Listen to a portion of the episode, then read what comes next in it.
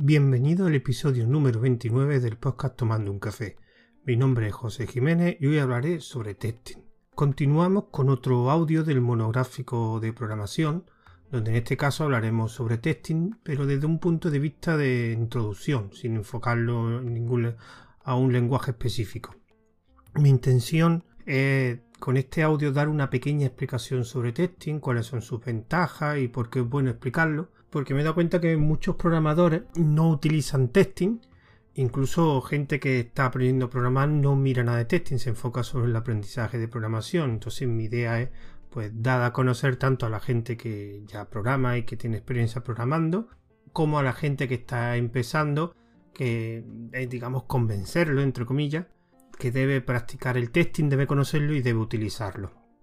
Como en anteriores audios del monográfico, habrá un artículo en mi blog de ruteando.com con una explicación bastante más formal y que también me va a servir como de un guion para este podcast. En este caso, este audio será algo, una explicación un poquito más, más informal. Así que vamos a entrar un poco en materia y vamos a comenzar primero pues definiendo lo que, lo que son las pruebas.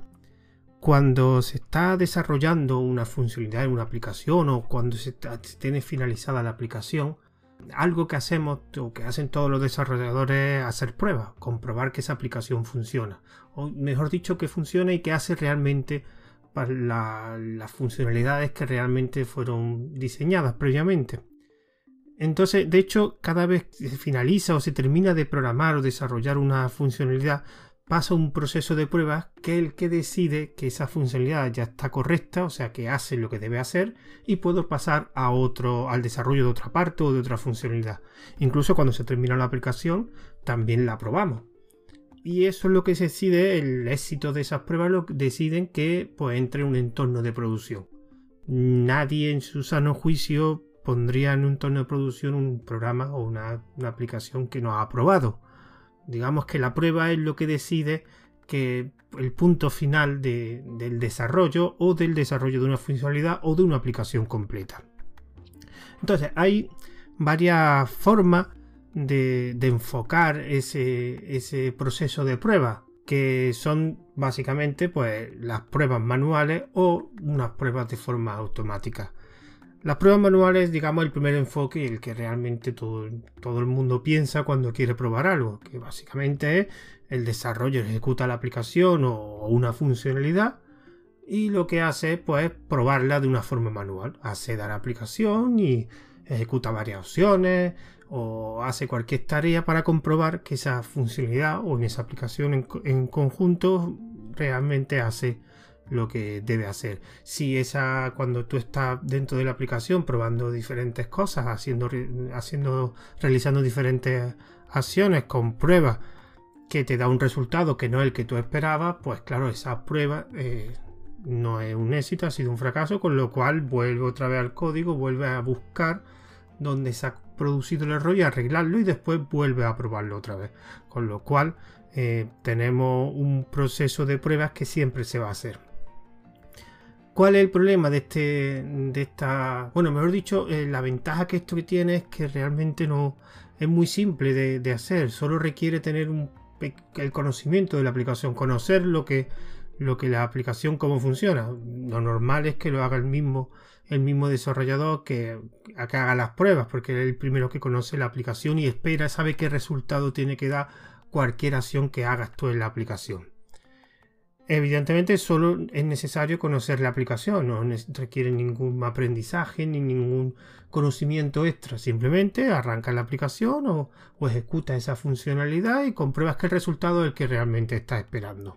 Con lo cual es algo muy simple de hacer y de hecho es la primera opción cuando alguien quiere hacer un, probar una aplicación es lo primero que hace, de una forma digamos manual, digamos que es las ventajas que tiene, que no requiere un conocimiento y que es fácil de realizar.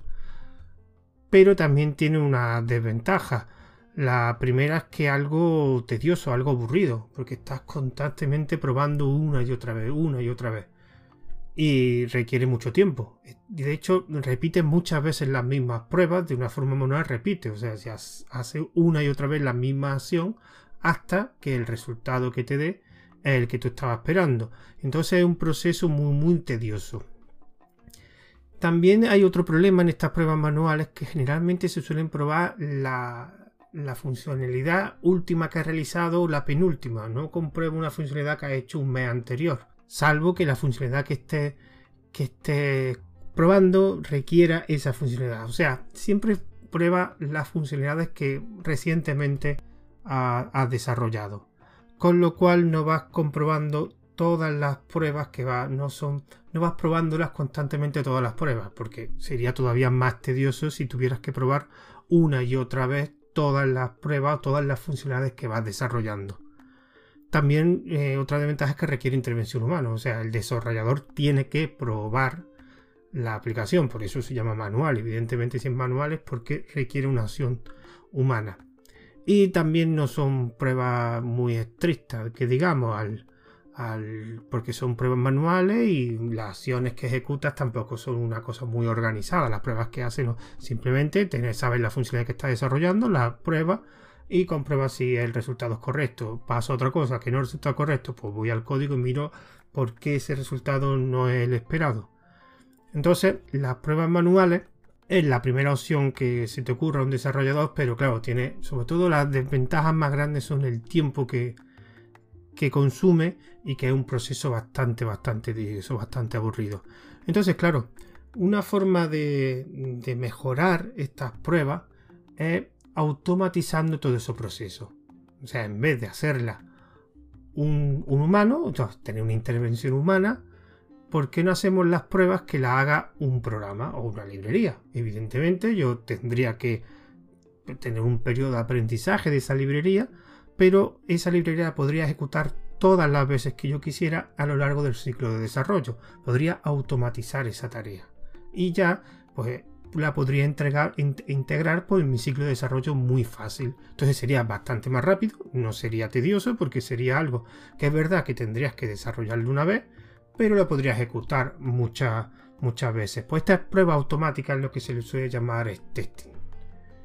Y como he dicho antes, pues digamos es una serie de técnicas y herramientas que permiten automatizar todo ese proceso que anteriormente he explicado que se hace, se podía hacer de forma manual. Claro, esto lo bueno que tiene es que tiene una serie de ventajas. Primero reduce el tiempo de prueba. ¿Por qué? Porque ya no es el ser humano el que introduce el que realiza las acciones, sino lo hace una aplicación. Las aplicaciones generalmente son bastante más rápidas que, que las pruebas que la realiza un, ser humano.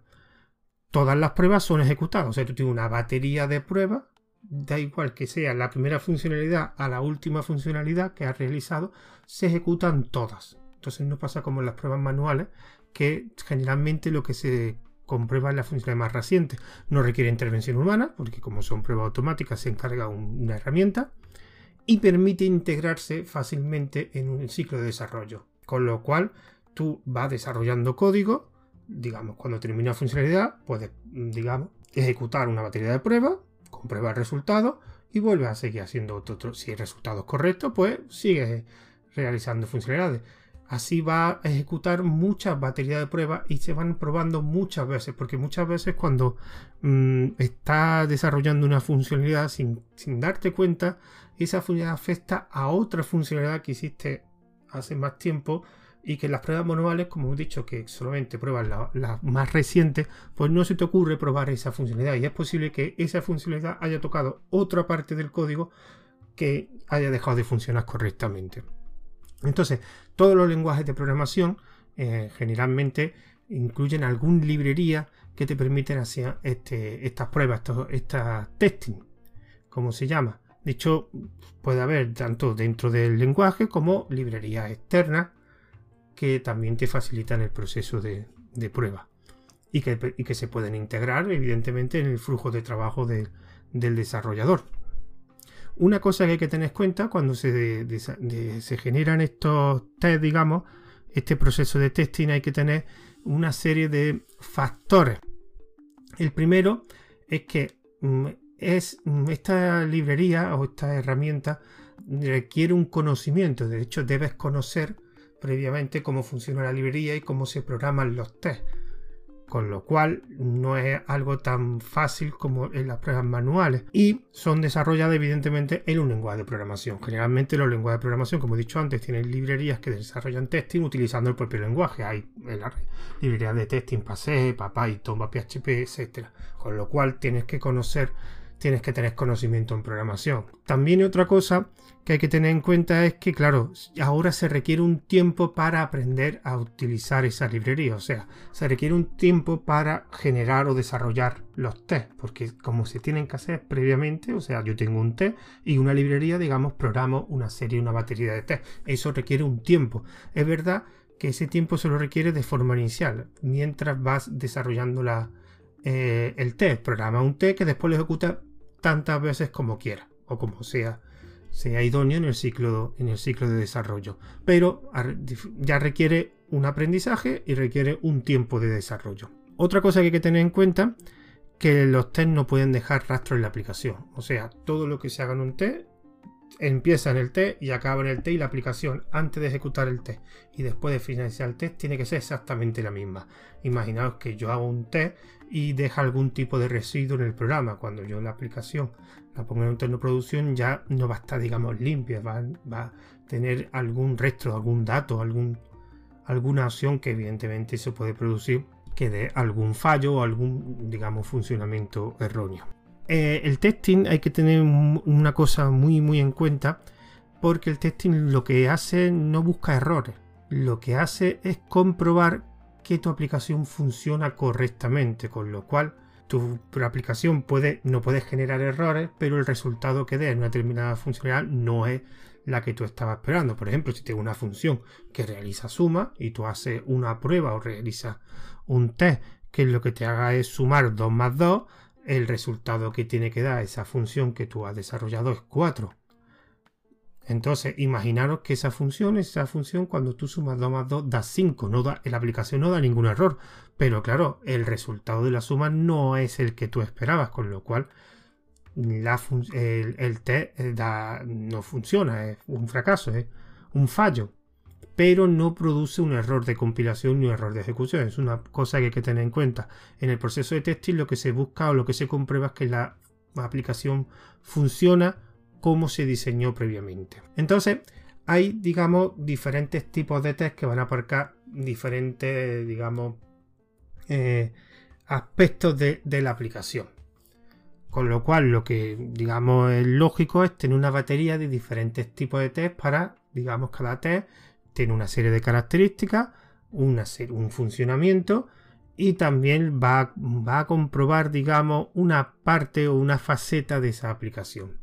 Así que hay un montón de test y yo lo que he cogido ha sido, digamos, los tres más, más utilizados o, que más fácil puede encontrar en una aplicación. El primero de ellos es realmente el que más se va a utilizar, que es lo que se llama un test unitario. Este tipo de test lo que hace es comprobar el funcionamiento de lo que se llama una unidad de código. ¿Qué significa eso? Una unidad de código puede ser un trozo de código que tiene una funcionalidad, o sea, una función, un método, una clase. Pero solo una parte. O sea, lo que realmente va a comprobar los test unitarios, por eso se llama unitario, se refiere a esa unidad de código, es una parte muy específica de la aplicación. Con lo cual van a ser bastante abundantes. Porque digamos que la aplicación tendrá muchas partes y tendrá muchas funciones, muchos métodos, muchas clases. Cada una de ellas, pues, podrá tener asociado un test. Entonces, para, este tipo de test unitario, mm, hay que tener una serie de requisitos a la hora de, diseñarlo.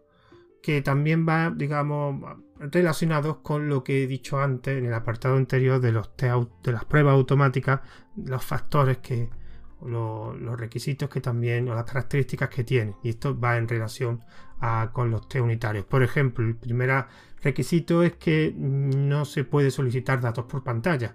Si estamos hablando de que este tipo de test son test automáticos, no requieren intervención intervención humana, con lo cual no puede solicitar datos por pantalla. Si solicita datos por pantalla es que habría que tener una acción humana para escribirlo el siguiente requisito es que deben cubrir la mayor parte del código. Y verdad que son, como estos tipos de test tienen un alcance muy limitado, pues entonces para que sean realmente efectivos, pues tendrán que eh, tener asociado un test la, la, mayoría de funciones, métodos, clases que tiene la aplicación. No es obligatorio que llegue al 100% del código, pero sí aconsejable que tenga un porcentaje alto del código que tenga asociado un test. De hecho, hay un concepto que mide ese porcentaje de código y de hecho hay herramientas que lo que hacen es comprueban eh, la parte de código que tiene un T asociado y te da un porcentaje de código que tiene, que tiene un T asociado que, y ese concepto, ese término se llama cobertura. De hecho hay aplicaciones, como he dicho antes, que lo que te proporciona es el porcentaje de código que está cubierto por un test. Este tipo de test cuando se diseñan también tienen que ser reutilizables y que se ejecutan una y otra vez. No es lógico hacer un test que solo se puede ejecutar una sola vez, porque entonces no sería automático. Y una de las cosas que he dicho anteriormente con las pruebas, cuando me refería a las pruebas automáticas, es que se diseña una vez y se pueden ejecutar muchas veces. De hecho, deben ser reutilizables porque deben estar diseñados para que también se puedan eh, utilizar en otras partes de código de otros programas que tenga una funcionalidad parecida y así no tienes que escribir miles de, de, de, test, sino puedes reutilizar otros, pequeñas modificaciones y puedes reutilizarlo en otras partes de, de código. Cada test unitario tiene que ser independiente, como lo que va a comprobar una unidad de código y solo esa unidad de código, el test solo va, por eso he dicho que son limitados, son muy limitados, y están bastante acotados a esa unidad de código. No pueden depender ese test, el, éxito o el funcionamiento la ejecución de ese test a otro test que compruebe otra parte de código. No sería lógico. Cada parte de código, cada unidad de código tiene su test. Y ese test independiente y el resultado que dé solo va a ser para esa parte de código. Y no puede estar relacionado con otros test. Y una cosa que hay que tener también en cuenta es que los test unitarios son realmente código como he dicho antes, para una de las desventajas, digamos, que tienen las pruebas automáticas es que requieren un periodo de aprendizaje, porque realmente están hechos en un lenguaje de programación, son librerías, los, test unitarios y los test en general son pues librerías que están hechas en un lenguaje de programación, con lo cual cuando tú hagas test unitario, cuando tú programes un test, realmente estás desarrollando código, con lo cual eh, tienes que darle la misma importancia o tienes que darle la misma importancia que al propio código que vas, que vas a comprobar, que le vas a asociar ese test. Estos test realmente son, digamos, bastante fáciles de implementar y gestionar y son muy numerosos, porque claro, como digamos, como he dicho antes, solo hay una unidad de código la que comprueba cada test. Y tiene un par de conceptos estos T unitarios que se pueden aplicar, que son también que lo que queda los componentes que se llaman stuck o mock. ¿Por qué? En algunas aplicaciones, bueno, en la mayoría de las aplicaciones, por ejemplo, están relacionadas con otras acciones externas. Por ejemplo, las aplicaciones suelen, digamos, tratar o acceder a base de datos. O, por ejemplo, enviar un correo. Si tú estás haciendo un T unitario a, un, a una unidad de código que requiere un acceso a la base de datos, tú realmente no puedes acceder a la base de datos a la oficial, digamos. Entonces tienes que hacer como una especie de simulación. Porque estás testeando la aplicación, no estás ejecutando la aplicación. Pues para eso se utilizan los stuck y los mock, que digamos son componentes que te permiten em, eh, ejecutar test que tienen una dependencia o un acceso exterior. Así que cuando tú tengas que hacer un test que requiere un acceso exterior, pues lo tendrás que hacer a través de estos componentes que están incluidos en la librería de test unitarios, que como he dicho antes, que la mayoría de los lenguajes de programación suelen incluir algunas o librerías externas que puedes añadir a tu aplicación.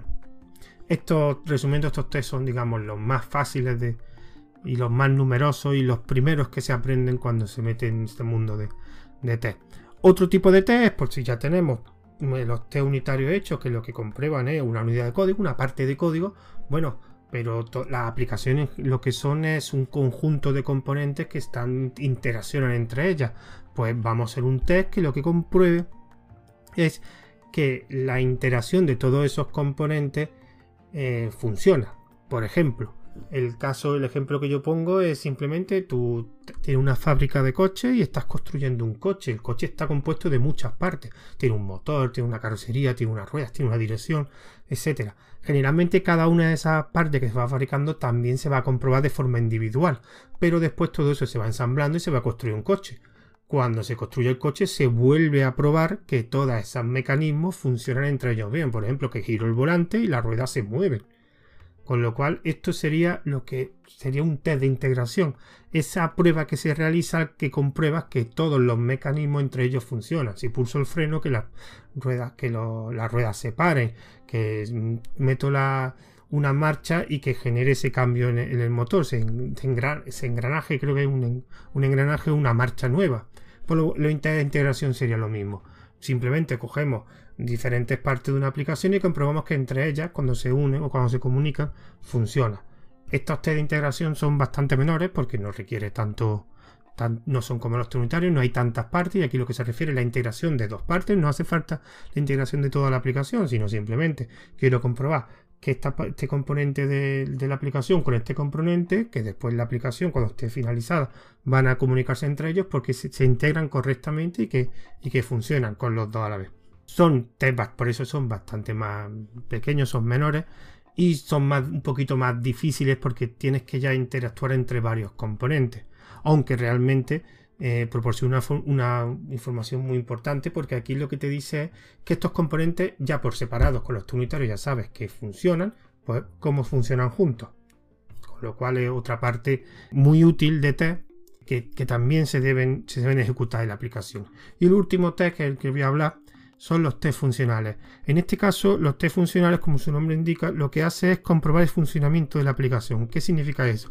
Pues lo que, lo que se pretende estos test, y también hay herramientas que también generan este test, es yo tengo la aplicación, vamos a programar una serie de acciones en la aplicación y vamos a ver si esas acciones realizan lo que tienen que realizar, si el resultado que hacen es lo que está diseñado. Por ejemplo, si tenemos una aplicación, pues podemos hacer, programar una serie de acciones que, por ejemplo, inserto un usuario, lo, hago un listado de ese usuario, de los datos de ese usuario o borro ese usuario y comprobamos que realmente eso lo hace la aplicación y lo hace de forma correcta. Esos son los test funcionales. Comprueban, digamos, de el funcionamiento de esa aplicación realizando o programando una serie de acciones o tareas. Estos son los tres test que, digamos que son los más famosos. Después hay muchos más tipos de test, pero yo considero estos tres para tampoco que ya me estoy viendo que me estoy pasando un poco del tiempo para no, para no exceder mucho en el tiempo. Y por último, sí quería eh, hablar de una cosa que, que, tienen en común estos test. Cuando tú haces un, un proceso de prueba o de testing, realmente lo que necesitas son datos de prueba. Todos nosotros, cuando, incluso yo, cuando hemos desarrollado una aplicación siempre hemos utilizado el típico usuario Pepe Pérez, Pepito Pérez, para comprobar el funcionamiento de una aplicación o de una funcionalidad. Pero claro, estos datos de prueba lo suyo es que sean los más numerosos posibles para que después se asemejen a un escenario en producción, que en un escenario de producción va a tener muchos muchos datos, lo normal es que tenga muchos datos. Claro, cuando tú lo haces de una forma manual esos datos, no va a generar 500 datos a lo mejor genera 5 o 6 y prueba todas las funcionalidades de esa aplicación. Pues hay diferentes librerías que lo que te, también te automatizan ese proceso. ¿Cómo funcionan esas librerías? Pues lo que hacen es generar datos de prueba. Esos datos de prueba, mm, lo que tú tienes que especificar es un número, o sea, quiero 500, quiero 1000. El idioma, si lo quieren en español, en inglés, en alemán, porque cada uno, pues digamos, tiene su sintaxis y el tipo de datos. En este caso, el tipo de datos significa al ámbito en que pertenecen esos datos. Este tipo de librería lo que tiene una cosa llaman proveedores que definen un ámbito. Por ejemplo, quiero generar una serie de datos de nombres de usuario. Pues dentro de nombre de usuario, pues tiene nombre, apellido, si es hombre, mujer, etc. O datos de banco. Por ejemplo, número de cuenta, etc.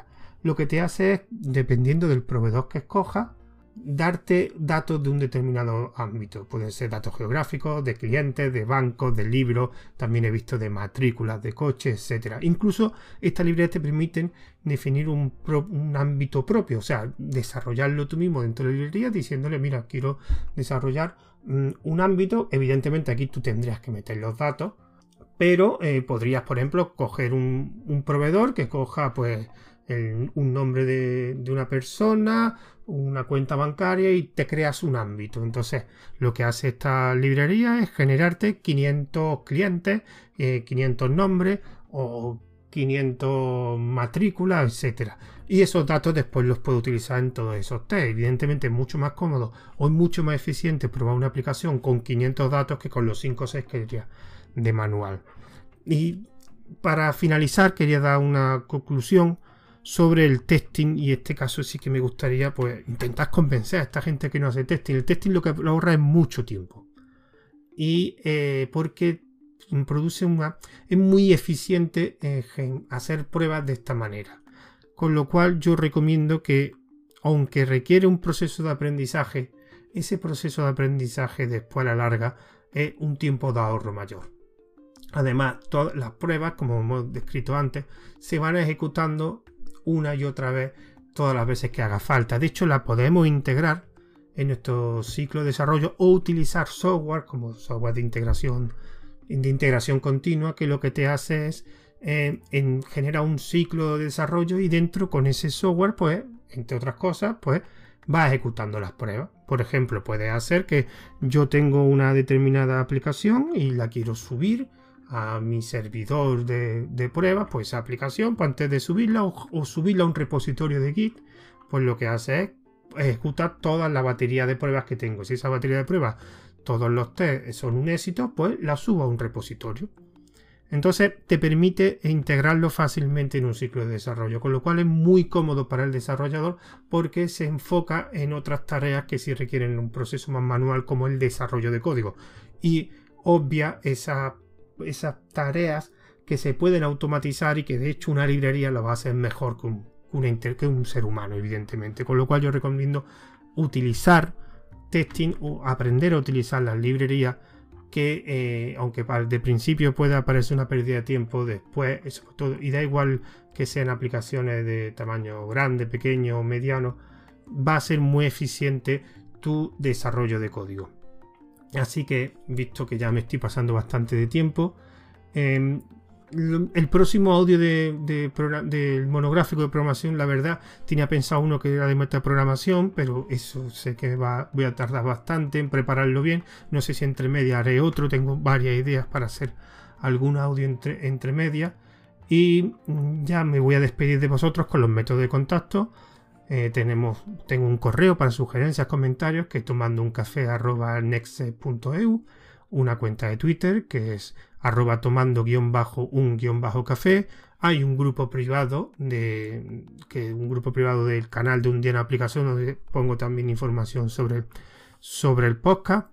Este audio se subirá al canal que tiene de, Telegram, que es Tomando un Café, y en el mensaje anclado podréis ver la dirección por si os interesa del grupo privado de la aplicación. También se compartirá en el servicio de alojamiento de podcast de Woska, en la plataforma Anchor y en la web o en el alojamiento de Ivo. También haré una pequeña reseña en, en mi blog, en ruteando.com, donde también subiré los audios. Espero que os haya sido interesante este audio del monográfico de programación y que si es posible que haya incitado a alguien a aprender en su desarrollo e integrar el proceso de testing, que como he dicho antes es algo que es muy recomendable. Así que termino por hoy el audio, espero que haya sido útil y nos escuchamos en los siguientes audios. Hasta luego.